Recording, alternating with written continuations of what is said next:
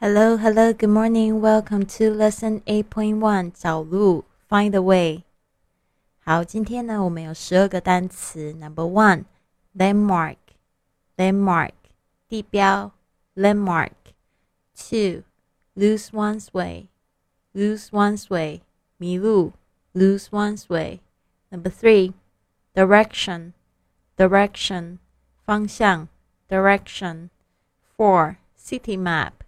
City map，市区地图。City map. Number five, traffic lights. Traffic lights，交通灯。Traffic lights. Number six, blocks. Blocks，街区。Blocks. Seven, at the corner. At the corner，在转角。At the corner. Number eight, cross the street. Cross the street。 穿越马路，cross the street. Nine, public restroom, public restroom, 公共厕所，public restroom. Ten, on your left, 在你的左边，on your left. Eleven, on your right, on your right, 在在你的右边，on your right.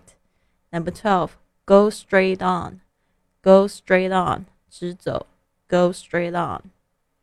好的，记得在我们今天的作业里可以听到本节课的精简版本啊！参加训练营的同学不要忘记要交交你的录音作业哦。I'll see you soon. Have a wonderful day.